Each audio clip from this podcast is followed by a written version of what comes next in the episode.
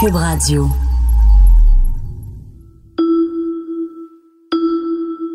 Je vous cite un proverbe québécois. Un homme sans femme ne tient pas l'hiver.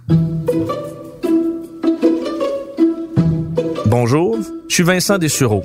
Vous écoutez une série balado qui dit à haute voix ce que Denise Bombardier pense haut et fort.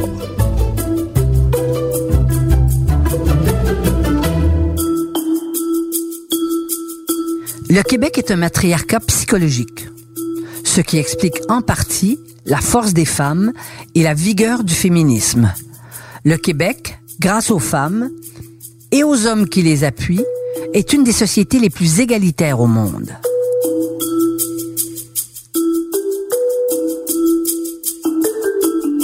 Aujourd'hui, les femmes québécoises. Bonjour Denise. Bonjour. Où il y a énormément à dire sur euh, l'homme, on en a parlé dans cette première émission, où on, reculait assez loin dans le passé, voir un peu euh, d'où arrivait cet homme québécois et à quel point il a évolué. Et là, on arrivait dans une partie très importante, le début du féminisme, euh, qui a bouleversé vraiment la, la, la société euh, québécoise et qui commence, je suppose, dans les années 60. Euh, c'est que bon, les femmes sont allées travailler euh, dans les usines, donc elles ont connu autre chose que leur, elles ont quitté leur foyer. Et elles ont gagné des sous. Elles avaient des occupations, elles avaient un travail modeste. Elles existaient par elles-mêmes. Hein?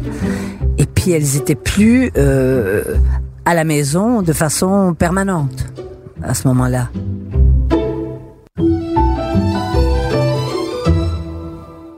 Vous savez, moi, quand j'étais toute petite, ma grand-mère disait on est les Canadiens. Dans ma génération, euh, à l'école, quand j'étais enfant, on était des Canadiens français et on est devenus des Québécois en 1960. Nous, on, était, on s'est débaptisés trois fois. Trois fois. Et, et ça, ça a un sens, ça. Alors donc, il y a eu cette évolution incroyable. Il y a eu la prise de conscience euh, que, que les Québécois, on était, on, on avait des, on avait des, des, des, revendications à faire. Le nationalisme moderne, progressiste, est arrivé avec euh, avec avec le mouvement indépendantiste d'abord, et euh, évidemment la création du Parti québécois en 1968. Et il fallait s'attendre aussi à ce que les, les relations hommes-femmes se transforment parce que les femmes ne faisaient de moins en moins d'enfants. Vous savez, ça a un rapport aussi avec avec la pilule. Au fond, la pilule a été une des plus grandes révolutions du 20e siècle. Et elle a fait peu de, peu de, contrairement aux révolutions du 20e siècle, si on pense, si on pense à ce qui s'est passé en Union soviétique, et puis, euh, je veux dire, révolution terrible, c'est-à-dire l'arrivée d'Hitler, quand même, ça a révolutionné au sens, au sens propre du terme. On peut dire que la pilule, euh, ça n'a pas été une révolution qui a fait beaucoup de, qui a fait beaucoup de victimes. Au contraire justement. C'est pas arrivé du jour au lendemain parce que les, on l'a pas senti en se disant un matin, moi je me suis pas levée quand j'avais à la fin des années 60 en me disant mon Dieu, parce que moi, j'étais déjà revendicatrice. Parce que là, je vais être obligée de revenir à moi parce que ça fait partie de, mon expérience personnelle. Et moi, les garçons, quand j'étais à l'université, euh, les garçons n'étaient pas attirés par moi parce que moi, j'étais trop intellectuelle. Moi, je voulais discuter politique et j'étais engagée en politique. C'était pas vendeur pour les hommes. Mais c'était pas excitant pour les hommes. Sauf qu'il y avait des que les que les hommes que ma, mon ardeur et mon intensité euh, excitaient, ben c'est ceux-là qui, qui, qui finalement qui m'intéressaient.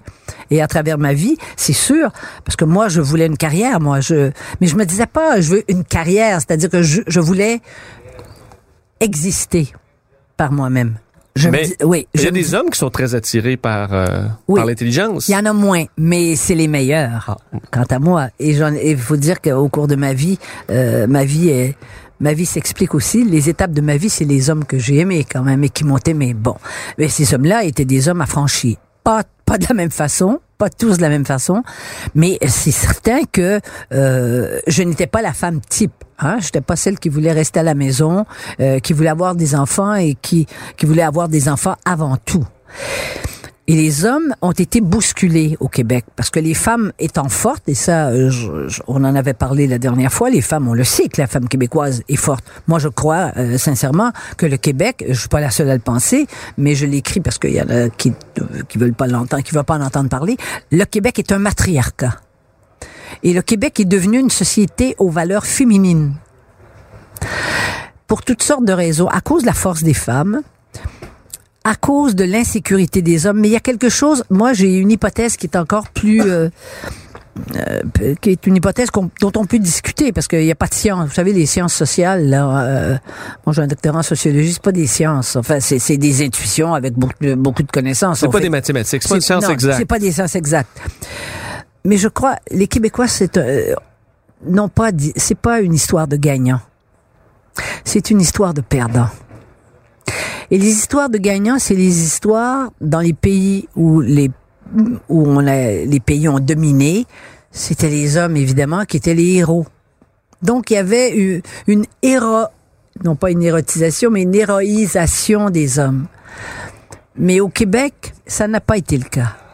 Et je crois que c'est une des explications au fait que les hommes sont plus fragilisés qu'ils le sont dans des sociétés où c'était les hommes qui menaient, c'est ces hommes qui ont gagné la guerre, ces hommes qui ont fait l'indépendance euh, et qui ont fait les changements. C'est pas au Québec, c'est c'est différent. Alors, ce qui est arrivé, le féminisme québécois est devenu rapidement un combat des sexes.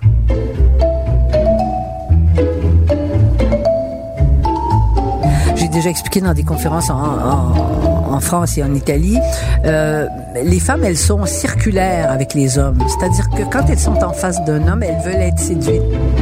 Et elles, elles, veulent, elles veulent séduire aussi. Donc, elles ne prennent pas les, les hommes de front. Elles, sont, elles tournent autour de lui, mais elles les embellisent aussi. Mais d'une autre façon. Alors qu'au Québec, c'est frontal. Je vous donner un exemple. J'étais dans un dîner où il y avait. Simone Veil a été une ministre, c'est la ministre qui a fait passer l'avortement en France dans les années 70. Simone Veil est d'ailleurs à 16 ans, elle était elle était juive, elle s'est retrouvée dans les camps et elle a été euh, elle a euh, par miracle, elle est sortie des camps de la mort. Donc vous voyez un peu le passé de cette femme éminemment intelligente, éminemment cultivée et forte. Je suis dans un dîner euh, un soir à Paris avec elle et elle est ministre et autour d'elle il y a des hommes, ils veulent tous faire les coques. Madame la ministre, et ils lui disent, et ils lui disent des choses insignifiantes. Pas plus intelligentes que ça. Et elle disait, ah, comme c'était intéressant. Elle devait trouver que c'était vraiment, mais ah, ah, je n'avais pas pensé à cet aspect du problème. Elle jouait le jeu. Elle jouait le jeu. Au Québec, elle aurait dit, mais, mais tu dis n'importe quoi. Vous voyez ce que je veux dire? Les femmes, elles sont frontales. Voilà. Donc, c'est déstabilisant pour les hommes. Et les hommes, euh, dans cette société féminisée, euh, comme le Québec, je pense et les petits garçons se sont fait enseigner qu'il fallait pas être comme papa, il fallait pas être un salaud comme papa, il fallait pas être un salaud comme, comme grand-papa, comme tous les hommes qui avaient pas été gentils avec les femmes avant. Et donc, les petits garçons ont, ont, reçu, et moi, je suis sensible à ça parce que j'ai un fils qui a aujourd'hui 40 ans. Donc, ça correspond à, à l'évolution, ça. Euh, J'étais sensible à ça quand même, à cette éducation. C'est une éducation négative. Ne fais pas ce que les, ceux qui t'ont précédé ont fait. Et je pense que ça a été, et ça n'a pas été voulu comme ça. Je veux dire, ça a été soutenu par un discours idéologique après de la part des femmes les, euh, les plus radicales, mais ça a eu des conséquences euh, néfastes euh, sur un grand nombre d'hommes. C'est pour ça que les hommes sont mal à l'aise avec les femmes. Maintenant, les femmes se plaignent, les jeunes femmes, elles se plaignent que les hommes ne font pas les premiers pas, que les hommes, ils, ont peur de s'engager. je pense que les hommes québécois, moi j'affirme, que les hommes québécois sont probablement les hommes les plus féministes de, tous les pays occidentaux. On parle pas de, on parle pas d'autres types de sociétés là.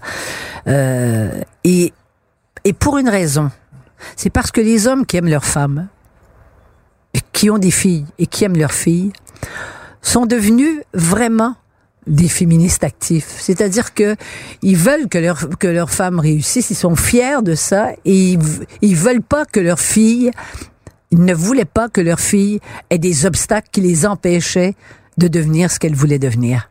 Donc, ils ont été des, alliés des femmes. Ça parce que vous disiez, le mouvement féministe est arrivé dans la, dans la confrontation. Il l'est encore beaucoup. Oui. Et devrait peut-être plus chercher le côté allié des hommes, justement, qui est donc là au Québec. Oui. Mais il n'y a pas tellement longtemps, je ne sais pas si vous, ça fait à peu près 10-15 ans, il y a eu des comédiens qui jouait dans des téléromans, entre autres les téléromans de Madame Payette. hein, qui avait créé elle l'image de, de invraisemblable, l'archétype du salaud, euh, infidèle, buveur, bon, euh, Bello, Jean-Paul Bello. Bello. Jean-Paul Bello, ça c'est sorti d'une tête québécoise, d'une femme De- québécoise, c'est sûr. Et il y a des comédiens qui, à un moment donné, ont dit qu'ils en avaient assez de jouer des, de jouer des, des, des, des minables comme ça, des gens qui avaient pas, qui avaient pas de colonne vertébrale, pour ne pas dire autre chose, et qui, qui étaient faibles, qui étaient, parce que même eux, ne voulaient plus jouer ces rôles-là et ils ont pris position publiquement parce qu'il est vrai qu'il y a une image des hommes qui a été entretenue. Cette image-là a certainement un peu changé. Il reste encore que là où est le maximum d'argent, c'est là où on retrouve le plus d'hommes. Mais il y a une autre réalité aussi. Vous savez qu'à l'heure actuelle, les médecins euh, chez nous gagnent plus que partout au Canada. Hein? Les, des les salaires, salaires sont euh, plus élevés. Ça médecin spécialiste particulièrement, des 6, Voilà. 7, 800 000. Eh bien, la majorité des médecins aujourd'hui ce sont des femmes. Mais ça, vous voyez, on est tellement dans la rectitude politique que euh, on n'est pas nombreux à le dire publiquement. C'est devenu ça, mais ça on n'en parle, on n'en parle pas. Mais il y a de plus en plus de femmes, je pense, qui euh, qui dans la vie font font exactement ce qu'elles veulent maintenant et elles occupent des fonctions que les femmes n'occupaient pas avant. Moi, j'ai été la première femme à faire l'émission politique de Radio-Canada. À faire une émission d'affaires publiques, même. Oui, au mais sens c'est moi qui interviewais. Oui. À l'époque, c'est, je veux dire, le premier ministre, puis les ministres, c'est moi qui les interviewais. Été la, j'ai été la première. Mais je sais le prix, euh, et j'y reviendrai dans mes mémoires, je, je sais le prix que je payais pour ça, mais moi, je pouvais assumer ça. Euh, pour euh, vous résumer, moi, je, euh, une, une des qualificatifs qui s'adressait à moi, c'est que j'étais une mal baisée. Hein, parce que, et un jour, je suis avec mon fils dans l'auto, il a à peu près 8, 9 ans, 8 ans, 9 ans. Il dit, maman, pourquoi à l'école, les enfants, ils disent que t'es, que t'es, euh, que t'es une, que t'es baveuse, il m'a dit. Quand, avec, quand tu fais tes entrevues. J'ai dit, mais parce que j'interviewe des ministres et que je leur pose des vraies questions. Mais il m'a dit, c'est très bien ça. Ah, Mais vous voyez un peu euh, l'image. Mais ça, moi, j'ai vécu avec cette image-là. Je suis pas descendu, dans- je suis pas sorti, euh, je, pas- je me suis pas euh, fait de déclaration publique. Puis il y avait pas de réseaux sociaux pour aller dire c'est épouvantable. Je me fais traiter comme ça. non, mais quand même, ça on vous, venait avec. Ça on vous venait avec. traitait quand même différemment Oui. d'un homme qui animait une émission Oui, d'affaires oui. publiques. C'est pas les mêmes insultes. Non, non. Puis un jour, j'étais à la place des arbres pour donner une, une- une conférence et, et le, le gardien m'a dit, mais qu'est-ce que vous faites ici? Je pensais que vous aviez un enfant. Vous faites ici? Il était c'était le soir. Alors, vous voyez, un homme se faisait pas poser ces questions-là. Mais, mais, mais ceci dit, euh, moi, je, je suis porté à, je, je avoir de, la, compréhension pour des hommes. Je vous parle pas des hommes violents. On est obligé à chaque fois de dire ça maintenant parce que si je vous dis, je porté à, au fond à défendre les hommes, alors c'est mal interprété, mais je suis porté je comprends les hommes et je comprends que c'est difficile pour un homme avec avec les femmes d'aujourd'hui, c'est, difficile pour lui parce que il y a plus de modèles. Et dans une société où euh, les garçons vivent aussi, les petits garçons vivent à 52 euh, dans un dans un dans une famille qui est séparée, où souvent c'est la mère qui a la garde des enfants, donc et, et qu'il n'y a pas beaucoup de modèles euh, masculins, c'est difficile de se construire sans un modèle. Moi, je me suis construite par les sœurs. Il y avait des sœurs hyper intelligentes qui m'ont enseigné. Il y en avait des ignorantes totales, mais elles m'intéressaient pas. J'ai été valorisée par mes propres tantes, qui elles n'étaient pas instruites, mais qui me disaient que moi je pouvais être la meilleure et tout. Il y a une, il y a une éducation à ça. Et après, évidemment, j'ai eu euh, dans mon milieu de travail des hommes qui m'ont fait confiance, des hommes qui n'étaient pas des machos et qui, me faisaient confiance. Maintenant, que les hommes aient le réflexe de se, de se, de se protéger, euh, et de toute façon, il n'y a pas un homme qui ose dire qu'il n'est pas féministe au Québec. Ou en tout cas, si peu. Très peu. Oui, parce que parce qu'ils craignent ça. Les hommes n'ont pas beaucoup euh, la parole pour expri- exprimer leur, leur désarroi. Puis en même temps, moi, je peux vous dire que moi, un homme qui met toutes ses tripes sur la table comme une femme, j'aime pas ça non plus. Et je suppose que c'est peut-être une question de génération, mais même pas. Mais est-ce qu'on peut dire égalitaire? Est-ce qu'un homme peut dire aujourd'hui, je, ne suis pas féministe, je suis égalitaire? Euh, pour moi, les deux sexes sont, sont égaux. Ben, essayez, vous allez voir ce que ben, ça fait. c'est ça, ça passe pas encore. Essayez. Non, ça passe pas.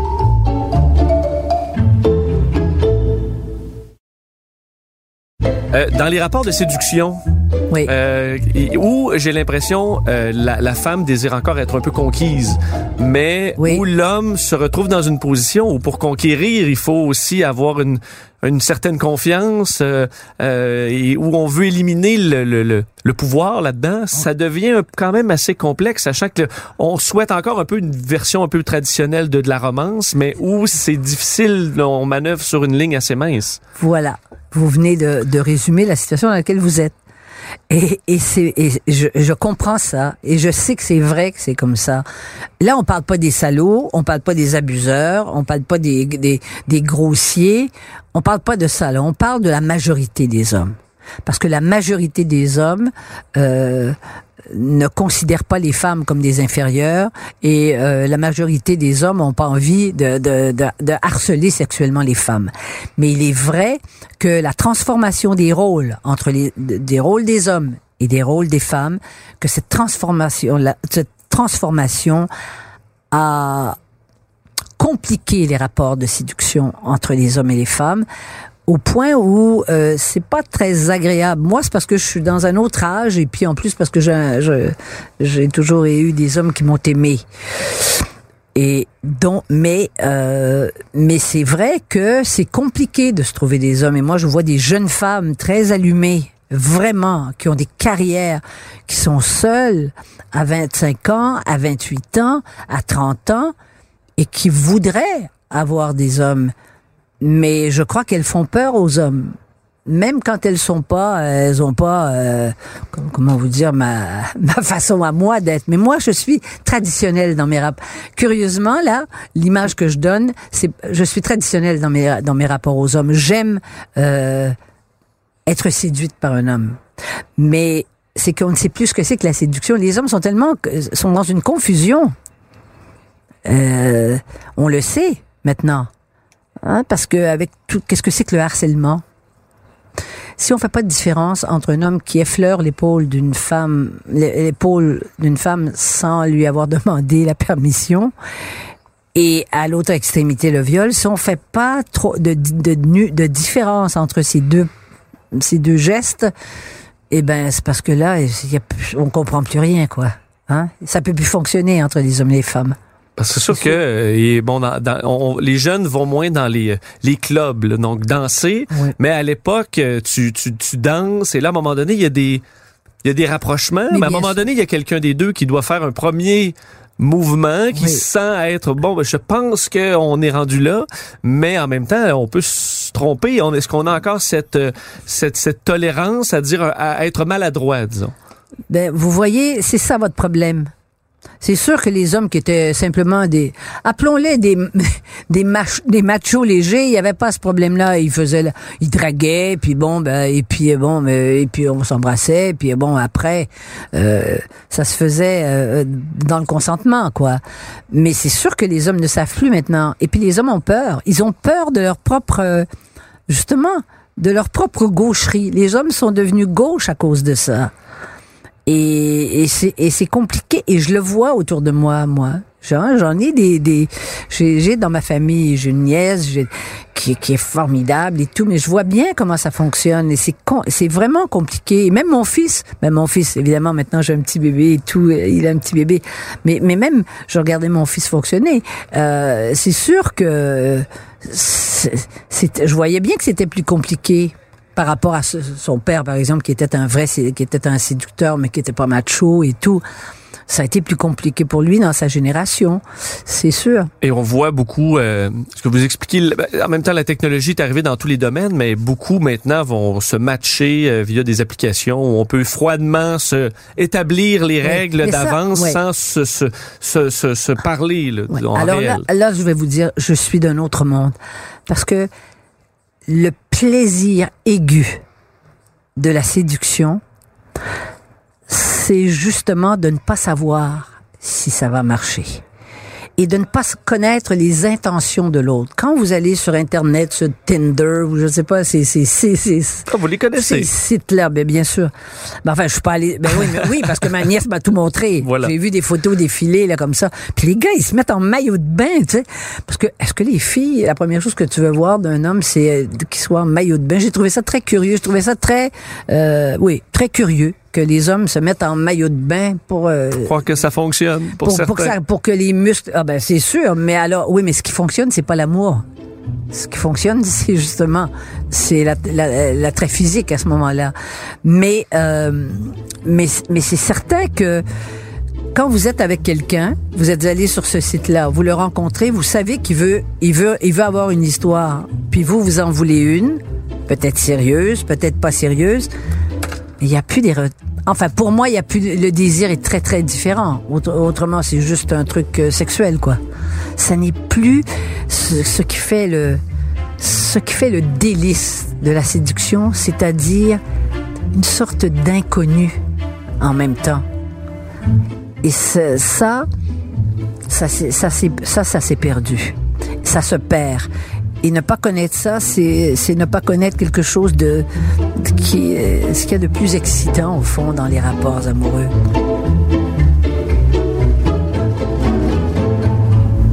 Comment, je vous demande en, tant que di- diplomate, euh, si vous aviez à expliquer à, à l'homme d'aujourd'hui comment se, se rapprocher des femmes, s'afficher comme un allié, et aux femmes à comment aller chercher euh, l'homme sans le voir généralement comme un, comme un ennemi à tout ce qui est en train de, Mais de c'est- changer. Mais voilà, c'est la, per- la perception, c'est tous les hommes n'ont pas le fantasme de violer une femme, c'est pas vrai. Ça, je, ça n'est pas vrai. Hein? Mais si on, le, on perçoit l'homme simplement comme un prédateur, en fait, la perception que l'homme est un prédateur, ça, ça, ça fait éclater les rapports entre les hommes et les femmes. Euh, et puis l'idée aussi que les femmes auraient, seraient dépositaires de toute la vertu et que c'est l'homme qui, qui est, c'est l'homme qui est pas, qui est pas à la hauteur, je crois pas ça non plus. Parce que les femmes sont capables d'être très très perverses. Et quand une femme veut faire du mal à un homme, elle sait comment faire. Mais la preuve que les femmes, au fond, continuent d'aimer les hommes, c'est vous allez rarement trouver des femmes qui agressent les hommes physiquement. Et pourtant, là, je ne vais pas entrer dans les détails, mais dans les rapports hommes-femmes, les hommes sont à la merci, dans le rapport érotique, les hommes sont à la merci des femmes. Hein? Quand les hommes s'abandonnent, là, eh ben des femmes qui ont, qui ont, qui ont- les femmes qui ont coupé avec la, qui- avec leurs dents les, des morceaux de- des, du pénis de l'homme, il y en a pas beaucoup sur la terre. Il y a eu deux trois cas. Des, quelques cas célèbres. A- oui, mais justement, ils sont célèbres parce que c'est hein, c'est rare que les femmes agissent de cette façon-là.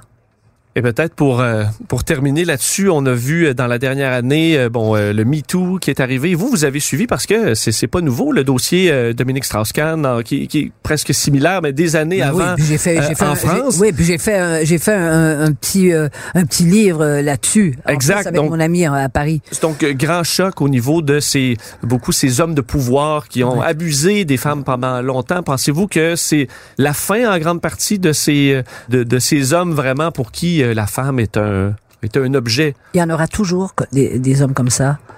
Il y aura toujours des hommes qui seront comme ça, mais il y aura toujours des femmes aussi qui seront, euh, qui auront du mépris pour les pour les hommes.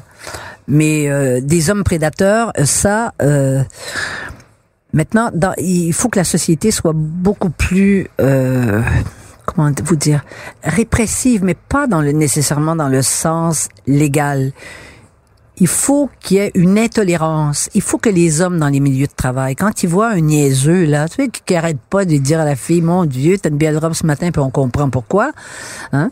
Et euh, on sait, on sait que dans la robe, ce qui les intéresse le plus, c'est pas la manche. Et quand les hommes le voient, il faut que les hommes interviennent. Mais ils osent pas intervenir. Ils osaient pas jusqu'à maintenant. Mais moi, j'en connais des hommes qui font ça, qui laisseraient pas des femmes être harcelées niaiseusement, là, avec des, des, des, des blagues graveleuses. Mais moi, je mettrais pas quelqu'un en prison pour ça. Hein? Et il faut faire attention aussi, euh, c'est que euh, il y a des femmes qui voient de, la, de harcèlement partout.